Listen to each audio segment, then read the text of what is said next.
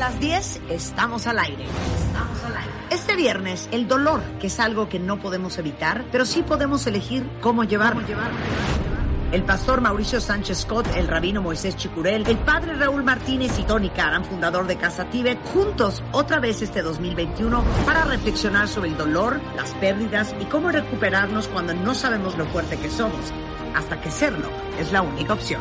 Todos los días, solo por W Radio. Son las 12.10 de la mañana en W Radio. Qué bueno que siguen con nosotros porque está con nosotros el doctor Enrique Tamés, decano de la Escuela de Humanidades y Educación del TEC de Monterrey. 2021, año nuevo, vida nueva. No te atragantes, Marta. ¿Cómo estás, querido? Muy bien, ¿tú cómo estás, Marta? Todo muy bien, todo en orden. Cuéntanoslo todo. Oye, pues estamos arrancando un año, Marta, y pues hay que tener un año nuevo, mejor, ¿no? Aunque pues el año viejo pues no, no estaba, la vara está baja, ¿no?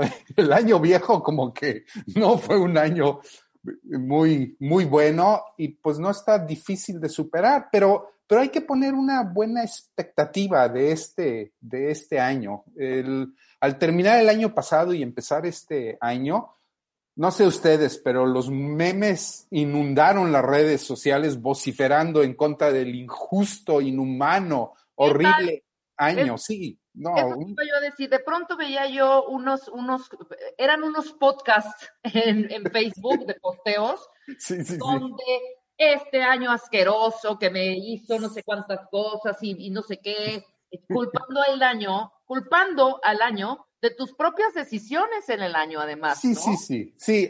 Además de que fue un año terrorífico, pues también claro. todo lo que hicimos mal, que pues siempre hacemos cosas mal, los seres humanos hacemos cosas bien, hacemos cosas mal, pues echándole todo al año, ¿no? De que todas las cosas, las decisiones malas que hicimos, todas las cosas malas, bueno, echándole todo. Bueno, el mejor meme que yo vi, no sé ustedes, fue uno ya empezando este año que decía algo así, ya ven las suscripciones que hacemos, que los primeros siete días te los dan como gratis. Entonces, Exacto. hace unos días, no sé si vieron ese meme de, oye, los primeros siete días de este año como que no me gustaron, entonces cancelo mi suscripción de este año, ¿no? Porque no me ha gustado. ¿Vieron ese meme o no? No lo vi, pero qué maravilla, claro. Pues sí, porque inclusive empezando este año, como que dices, ay, o sea, como que no empezamos muy bien ahora con nuestros vecinos del norte haciendo unas cosas medio extrañas y nosotros mismos con declaraciones medio raras. Bueno, pero bueno, más allá del terrible año viejo y de que estamos empezando un año nuevo, Ajá. hice un par de lecturas, tuve oportunidad de hacer un par de lecturas en el periodo de Sembrino, que ahora voy a mencionar y recomendar ampliamente, me hacen ser muy cauto y decir que debemos ser muy cuidadosos en cómo planteamos nuestras expectativas para este año, que si lo hacemos de manera correcta, Rebeca, Marta, definitivamente creo que será un buen año. Pero hay que plantear nuestras expectativas con sabiduría plantear correctamente nuestras expectativas de lo que puede ser un buen año. Yo creo que inclusive un excelente año, pero en mucho dependerá cómo vamos a plantear, cómo miremos, cómo nos miremos en este año. Y doy un, adelante, un adelanto de cómo plantear este año con una frase. En este momento no estamos en el principio del fin, como muchos piensan, sino en el final del principio. Ok. Voy a repetir, no estamos en el principio del fin, sino en el final del principio. O sea, ver, todavía. ¿eh? Explícalo, espera. Sí, o sea, o sea, todavía le ronca. O sea, si, si alguien cree que, ay, es que la vacuna, es que ya, ya estamos, ahora sí, ya nos va a ir mucho mejor. No, todavía falta un buen rato, todavía falta un buen rato. Y si la expectativa es que en cualquier momento vamos a volver a lo de antes, no, no, no. no, nos vamos a llevar algunas desilusiones. Todavía falta un buen rato. Entonces, hay que poner las expectativas correctamente. Y si lo hacemos, vamos a tener un buen año. Entonces, quiero hacer de una vez mis recomendaciones bibliográficas. Bien. El primer libro se llama Siete y medio lecciones acerca del cerebro, de la psicóloga neurocientífica canadiense Lisa Feldman Barrett. Ella tiene otro libro famoso, de hecho en algún momento, hace tiempo, mencionamos ese libro aquí en el programa, que se llama Cómo se construyen las emociones. Y ella tiene uno de los TED Talks más vistos en el mundo en el año 2018.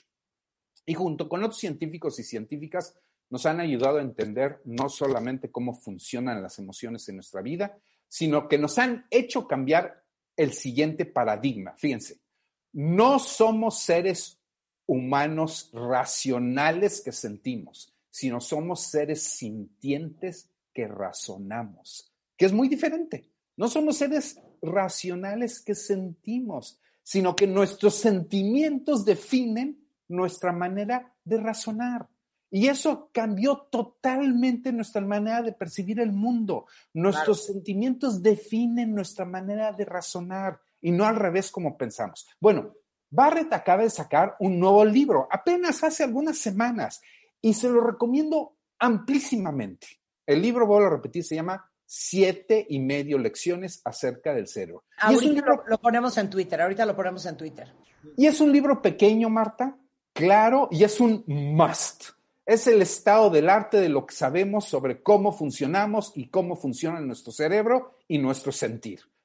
Cómo sentimos. Además, derrumba muchos mitos que venimos arrastrando, como los diferentes tipos de cerebro. Seguramente ustedes han escuchado que tenemos un cerebro reptiliano y un, un, sistema límbico, o que hay partes viejas y nuevas del cerebro, o que el cerebro humano tiene funciones y zonas que ningún otro mamífero o ser vivo tiene, y que todo esto es simplemente falso. Bueno, este librito que pueden leer ustedes muy rápido y muy fácil, además está escrito de manera muy sencillo, ustedes lo pueden leer muy rápidamente, muy bien, y les va a decir cosas muy reveladas, muy reveladoras. El segundo libro que inspira el tema del día de hoy es publicado también hace algunas semanas por el sociólogo norteamericano, profesor de la Universidad de Yale, a quien tuve la oportunidad de conocer hace poquitos años, se llama Nicolás Christakis ha estado en la lista de las 100 personas más influyentes a nivel global de la revista Time, de la famosa revista Time. Hizo un libro muy famoso hace algunos años que se llama Conectados, otro que se llama Blueprint, The Evolutionary Origins of, Good, of a Good Society. Ese y su nombre, es tuyo que me vuelve loca. ¿Por qué? Eh, pronuncié mal, Marta. No, no, no. Excuse-moi, excuse-moi. Es bellísimo, es bellísimo. Ay, muchas no, mi, mi, mis hermanos no opinan lo mismo. Es más, vuelve a decir el nombre del libro. no te estés volando, Marta. Que lo vuelvas a decir. No, hay otro libro, lo voy a pronunciar también en, en inglés. El otro libro de Christakis se llama, y es el que voy a recomendar, Apollo's Arrow, The Profound and Enduring Impact of the Coronavirus on the Way We Live. Ese libro se lo recomiendo extraordinariamente. Es un must para entender que la huella de la pandemia, hay muchos libros que se han escrito ahorita sobre la pandemia, pero para mí este es el único libro que ha dicho claramente que es más importante entender la huella de la pandemia no a corto plazo, no lo que nos espera de la pandemia en el siguiente año, sino lo que nos espera de la pandemia en los siguientes años. A ver, es lo que, es lo que, a ver, quiero que aclares tú que ya leíste el libro de Christakis. Mucha gente dice, es que la vida nunca va a volver a ser igual. Y a mí me parece un poco fatalista esa postura. No es que nunca vuelva a ser igual es que van a tardar algunos años para volver a ser lo de antes. No va a ser inmediato. Eh, a lo mejor tenemos que ponernos en una situación media, Marta. O sea, sí vamos a volver a abrazarnos, sí vamos a volver a... De hecho, hay un capítulo del libro de Christakis buenísimo en donde él describe que una vez que se termine la pandemia, vamos a tener una orgía, o sea, vamos a, vamos a regresar y vamos a tener una fiesta y vamos a tener mucho sexo y vamos a tener, va a ser un relajo, porque así terminan las orgías, eh, perdón, así terminan las pandemias, terminan con mucha algarabía, terminan con mucho relajo y así. Pero no la vamos a terminar en este año, la vamos a terminar en tres, cuatro, cinco años. No va a ser algo a corto plazo, va a ser algo a mediano plazo. Y ojalá no sea igual eh, tampoco, Enrique, o sea, regresar a, ya no va a ser igual que antes, gracias a Dios. Sí, ¿no? va a ser idéntico, pero oye, sí vamos a regresar y nos vamos a dar nuestros abrazos. O sea, tampoco, y ahí estoy de acuerdo con Marta, o sea, no es que vayamos a regresar y se acabaron los abrazos y, vamos a vivir todo el tiempo enmascarados. No, tampoco. O sea, sí vamos a regresar algunas cosas de antes, no va a ser idéntico, pero lo importante aquí del libro de Christakis es que el regreso no va a ser inmediato. O sea, vamos a tardar un buen rato. Entonces, mejor vamos a tomármelo, vamos a tomárnoslos con calma. Si la gente que nos está escuchando está muy ocupada o no tiene el hábito de la lectura muy bien asentada, entonces aquí les vamos a dar algunos tips de cómo afrontar este muy retador año 2021. Que sí es un año nuevo, que sí vale la pena verlo con cierto optimismo, pero hay que verlo con la óptima, con la óptica correcta. Si alguien piensa que la pandemia y los efectos de la pandemia van a superarse en los siguientes meses, se avecinan tiempos de mucha frustración. En cambios. Cero expectativas. Así, si somos realistas, o mejor dicho, yo lo voy a poner así, Rebeca. Si somos realistas optimistas, podemos tener un muy buen año, lleno de logros importantes comparativamente hablando con el año pasado. Vamos a hacer eso, vamos a ser realistas, optimistas y vamos a tener un mejor año. Sí se vale tener un mejor año que el año pasado, sí se vale poner una vara más alta y sí se vale sobre todo hacer cosas para tener un mejor año. Y aquí va una lista de cinco consejos que en realidad son seis consejos para tener un mejor año este año. ¿De acuerdo? Me fascina. Vamos a hacer los dos primeros antes del corte y los demás volviendo, ¿va? Ok. Muy bien. Arráncate. shoot. Shoot, my friend, shoot. Shoot. Ok. Entonces va el primer, primer consejo. Creo que no es novedad lo que voy a decir. En tiempos de pandemia, estar informados es muy importante. Creo que nos hemos pasado, todo el año pasado nos la pasamos informándonos. ¿Por qué? Pues porque teníamos que entender qué era lo nuevo, qué era lo que estaba sucediendo. Lo que a lo mejor es novedad para muchos es lo siguiente. Estar sobreinformando, sobreinformados afecta profundamente nuestros niveles de bienestar. Tenemos que administrar nuestras dosis informativas. No podemos estar pegados todo el tiempo enterándonos a cada instante de lo que sí y de lo que no. Debemos distanciarnos sanamente del acontecimiento cotidiano, sobre todo cuando se viven situaciones retadoras. En nada va a cambiar la realidad si ponemos un buffer, un distanciamiento entre el diario acontecer y mi emocionalidad. Y esta, nuestra emocionalidad, lo va a agradecer mucho. Entonces, consejo número uno, estar informados, pero no tanto. No podemos estar todo el día pegados a la información porque eso afecta negativamente nuestra emocionalidad. Tenemos que poner una distancia. ¿Estamos de acuerdo, Rebeca? 100%. Tenemos que mantener una distancia con la información. Tenemos que buscar nuestros momentos, como todo, mesura. Tenemos que buscar momentos en nuestra rutina en donde informarlos. Y luego saber desconectarnos, saber alejarnos, saber distanciarnos, porque en nada va a cambiar si de algo me entero mañana, hoy o mañana o pasado mañana. En nada va a cambiar.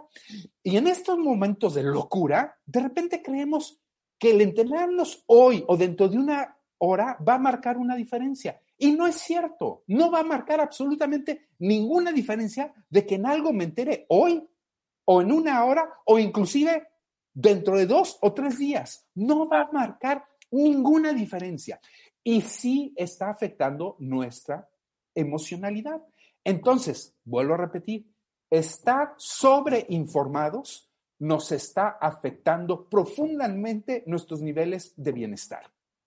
Consejo número uno, por favor, estemos informados, pero no tanto.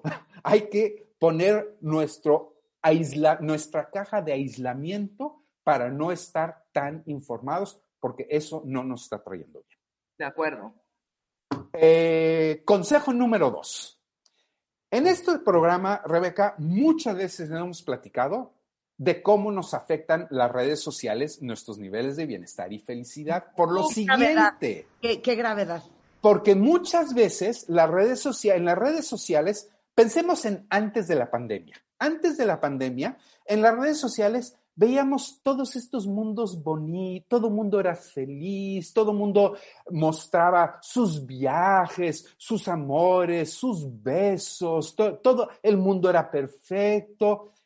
Y esto podía afectar el bienestar y la felicidad de muchas personas, porque veían y se creían que los demás vivían en mundos perfectos. Y uno pensaba, yo no vivo en ese mundo perfecto, por lo tanto. Jodido estoy, güey. exacto, yo estoy bien jodido. Yo no, lo que siempre he dicho es que yo no puedo creer la tristeza y la devastación de, la, de las generaciones jóvenes que han crecido expuestos a las redes sociales.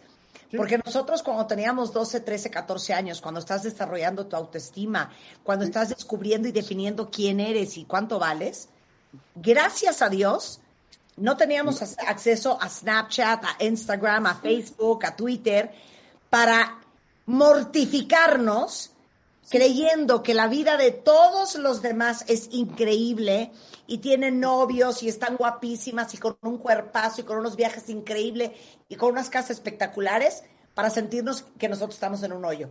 Bueno, las nuevas generaciones. o, para evidenciar cualquier eh, defecto físico, ¿no? Suscribo a mí me totalmente. cuatro ojos, cuatro escuincles que me valía.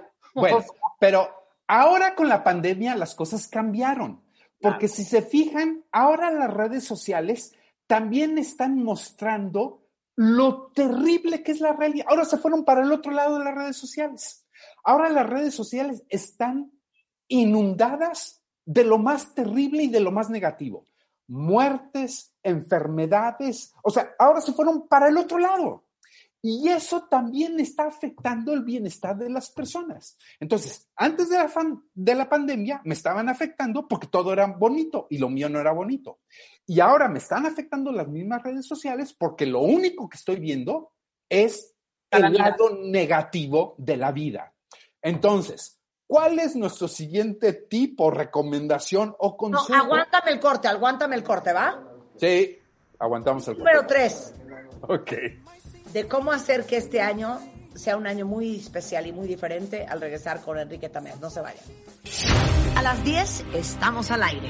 Estamos al aire. Este viernes, el dolor, que es algo que no podemos evitar, pero sí podemos elegir cómo llevarlo. Cómo llevarlo el pastor Mauricio Sánchez Scott, el rabino Moisés Chicurel, el padre Raúl Martínez y Tony Karam, fundador de Casa Tíbet, juntos otra vez este 2021 para reflexionar sobre el dolor, las pérdidas y cómo recuperarnos cuando no sabemos lo fuerte que somos, hasta que serlo es la única opción. Todos los días, solo por W Radio.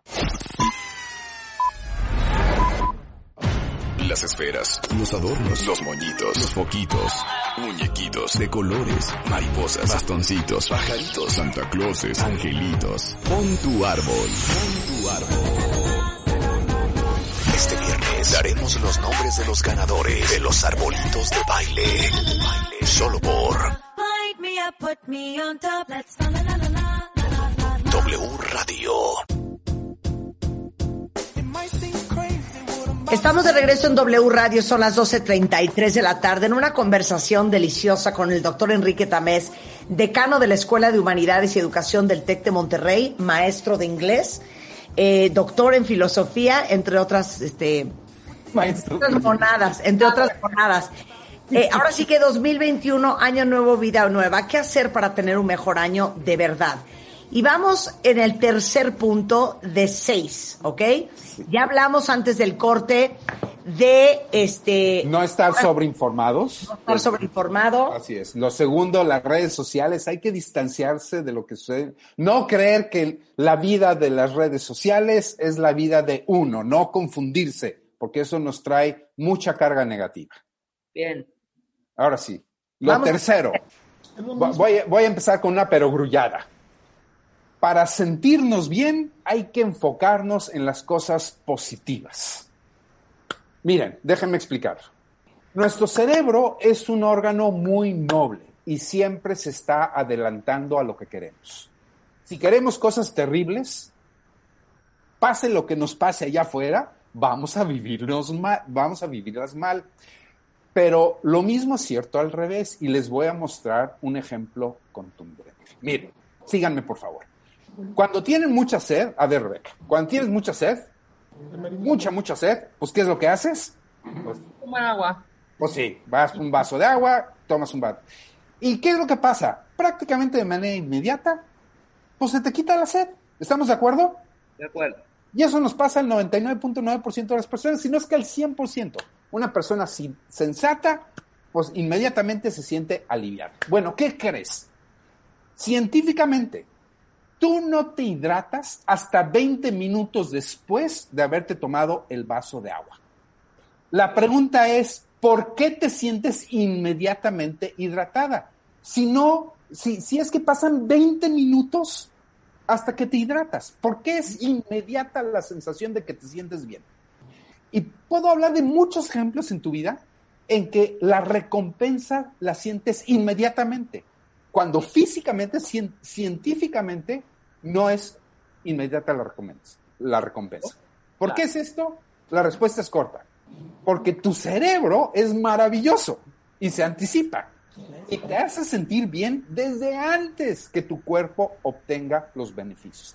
Para aquellos que son detractores de pensar, de programarte para cosas positivas, este es el mejor ejemplo de que enfocarte en las cosas positivas en la vida sí te trae beneficios. Nosotros podemos hacer muchas cosas para hacernos sentir bien y si les hacemos, estamos programando a nuestro cerebro que va a responder a esas cosas positivas. Tenemos muchos ejemplos también de que si nos enfocamos a las cosas negativas, pues esos nos van a hacer sentirnos mal. Si nos enfocamos al dolor, si, ¿cuántas, cosas estamos, ¿cuántas veces estamos pensando en cosas terribles, en cosas inhumanas? En y pues claro, los sentimientos que traen inmediatamente después pues son sentimientos terribles. Lo que tenemos que hacer es empezar a rodearnos de cosas que nos hagan sentir bien. Y solito el cerebro, como acabamos de decir, que es muy noble, nos va a traer recompensas muy positivas. ¿Estamos de acuerdo? De acuerdo totalmente. Muy bien. Cuarto. ¿Y basta con hacer las cosas una vez para que nos hagamos, eh, que nos sintamos mejor? Pues sí, en el corto plazo, pero no en el largo plazo. Y aquí ya hace la gran diferencia entre el bienestar a corto plazo, es decir, el placer, te tomas el agua y te sientes muy bien en el momento, pero el bienestar a largo plazo es lo que más nos importa. Cuando hacemos ejercicio o cuando meditamos o cuando estamos haciendo algún tipo de dieta, aprender alguna técnica, por ejemplo, un instrumento musical o cuando aprendemos a manejar el automóvil, lo más importante que es pues es hacer rutina. De acuerdo. Es hacer repetición, es la constancia. Y el día más difícil, siempre cuál es? Pues el primero. Primero, cuando tienes que dar el primer paso, claro. Exacto, porque es el que más atención tienes que hacer. Y eso también se explica desde un punto de vista cerebral, porque el cerebro tiene que poner más atención a las cosas que tiene que aprender. Y poco a poco lo vas poniendo en modo automático. Cuando tú aprender significa eso, aprender significa que aprende, acuérdense cuando éramos chiquitos y aprendimos a escribir. Las primeras letras, hijo, cómo nos costaba trabajo, ¿se acuerdan? Poner la A, poner la B, poner la C, nos costaba muchísimo trabajo. Ahora ya lo hacemos en automático. Y eso aplica para todas las cosas que hacemos en la vida. Bueno, no únicamente aplica para lo racional, sino también aplica para las cuestiones emotivas. Ejercitar las emociones positivas te hace más diestro en estas emociones. Tenemos que practicar las emociones positivas. No basta una vez sentirla, hay que practicarlas, hay que repetirlas. Claro. Así como aplica lo mismo al revés, ¿eh, Rebeca? O sea, hay, hay enojones profesionales. ¿Tú conoces alguno? No, sí, bueno, o sea, de hecho estábamos hablando de Rebeca Muñoz de la disciplina cuando hace las cosas mal. También hay disciplina para hacer las cosas mal, disciplina para tener pensamientos oscuros y malos, así es, negativos. Tenemos, lamentablemente, la mayoría de nosotros podemos pensar en muchos ejemplos de gente que es muy disciplinada para los pensamientos negativos. Tenemos muchos ejemplos de gente que, hijo, qué, qué profesionales son para ser enojones, para ver el lado negativo de las cosas, para estar jodiendo. Son buenísimos. Ahora, tenemos muy pocos ejemplos de gente que es muy profesional haciendo lo contrario, viendo el, lado amable de las cosas, viendo el lado positivo de las cosas, entregándonos una sonrisa, porque esas son cosas que también tenemos que ejercitar. Entonces, nuestro cuarto consejo es ejercitemos las emociones positivas, no una vez, no dos veces, ejercitémosla. Y en la medida en que lo vamos repitiendo, cada vez se nos van haciendo más fáciles. La primera es la más difícil, la segunda es más difícil, la tercera es menos. Y conforme las vamos repitiendo, son cada vez más fáciles de hacer. ¿De acuerdo? De acuerdo, totalmente. Va a la quinta, ya casi terminamos. El siguiente consejo es muy complicado de cumplir, lo digo desde ahorita, lo admito, pero tiene resultados formidables. En estos tiempos complicados con los que vivimos, solemos agruparnos con nuestros semejantes, con nuestros muy semejantes, dicho de otra manera, con los que piensan y sienten igual que nosotros. Como vivimos en tiempos muy complicados, lo que tendemos que hacer, lo que tendemos a hacer por, por sobrevivencia, Marta, Rebeca, es juntarnos con los que se parecen mucho a nosotros.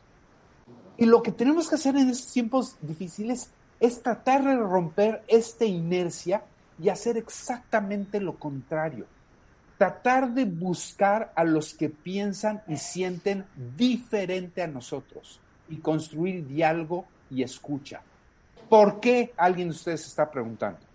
Porque a la larga juntarnos con los que son igual a nosotros nos cierra, nos estrecha, nos limita a nuevas formas de ver y entender el mundo, que es justo lo que no necesitamos cuando tenemos problemas frente a nosotros.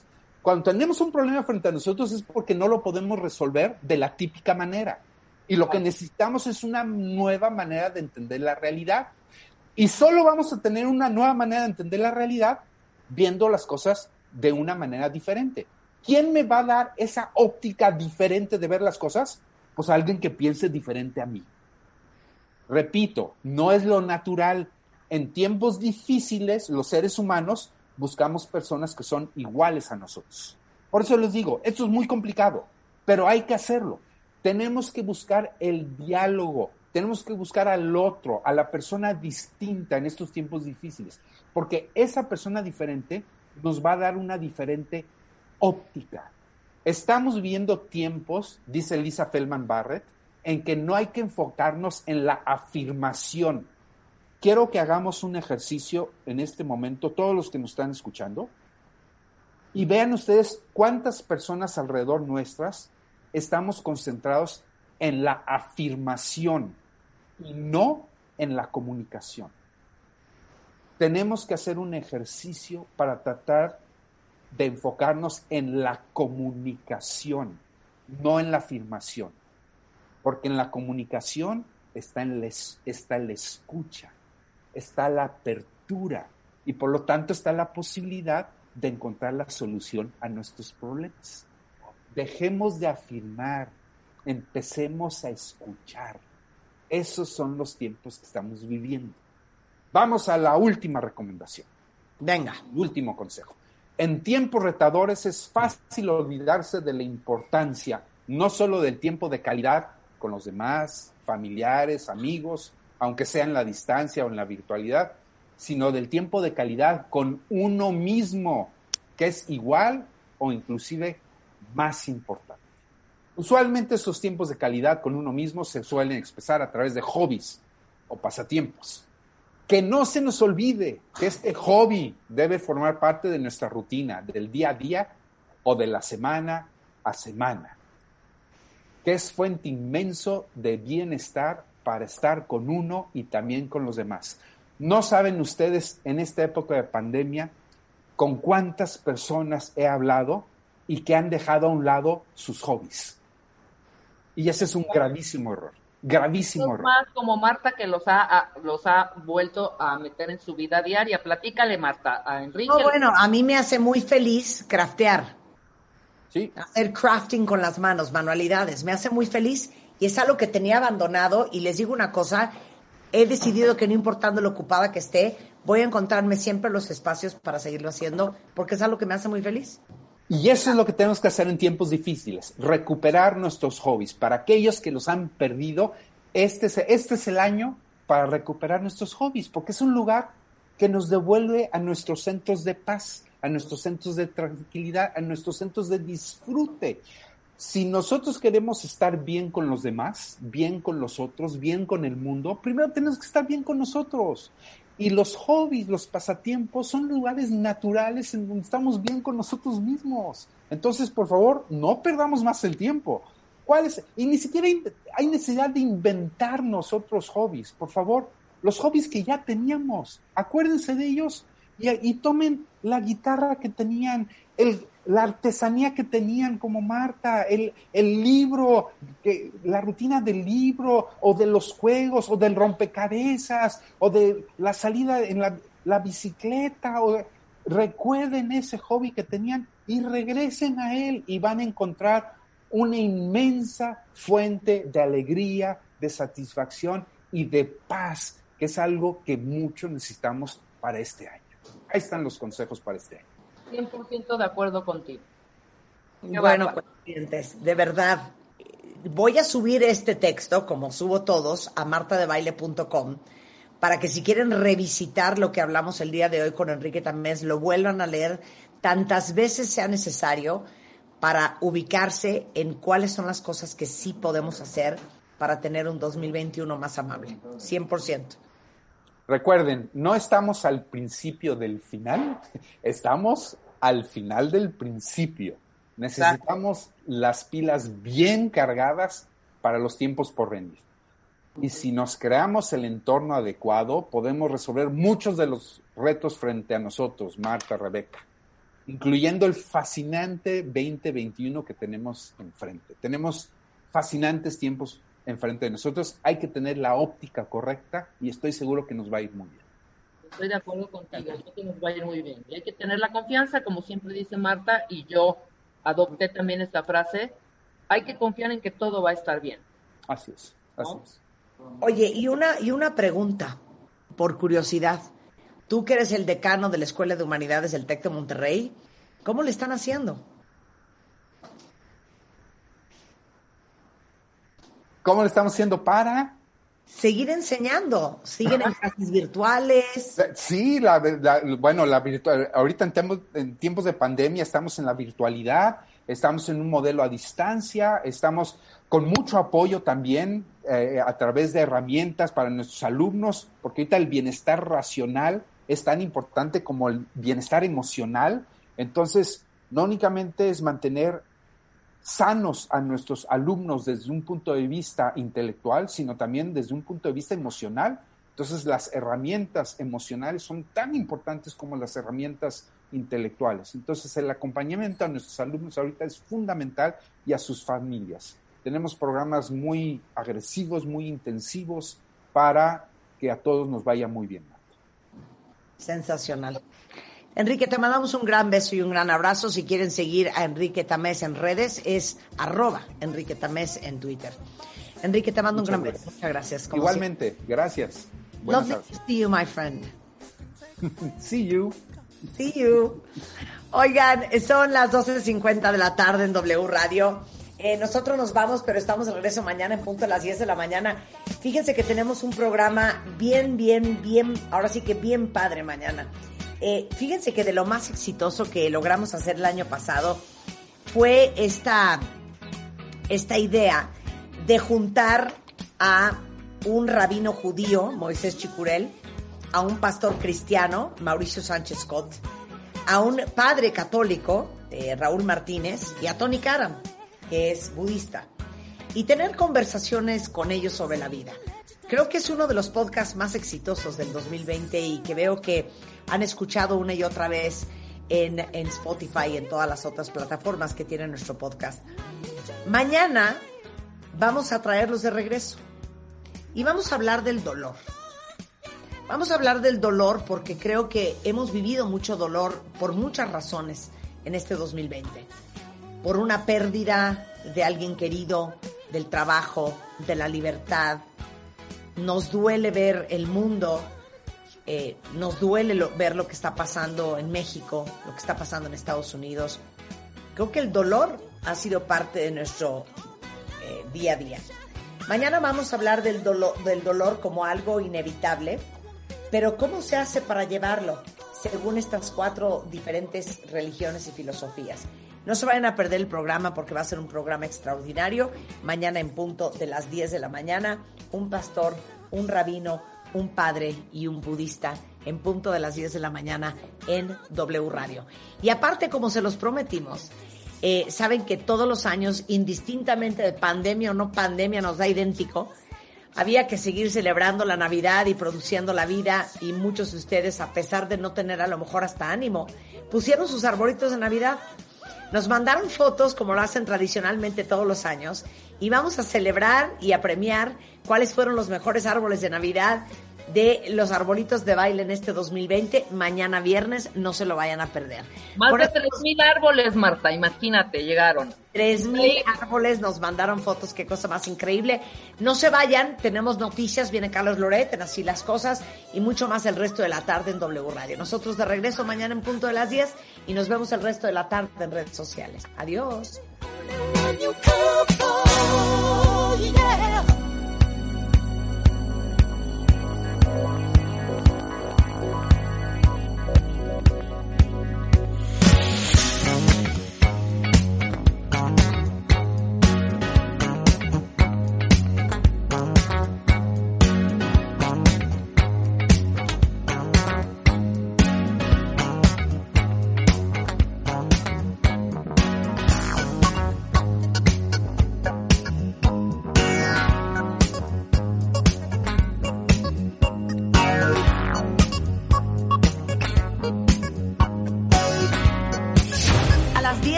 El dolor, que es algo que no podemos evitar, pero sí podemos elegir cómo llevarlo.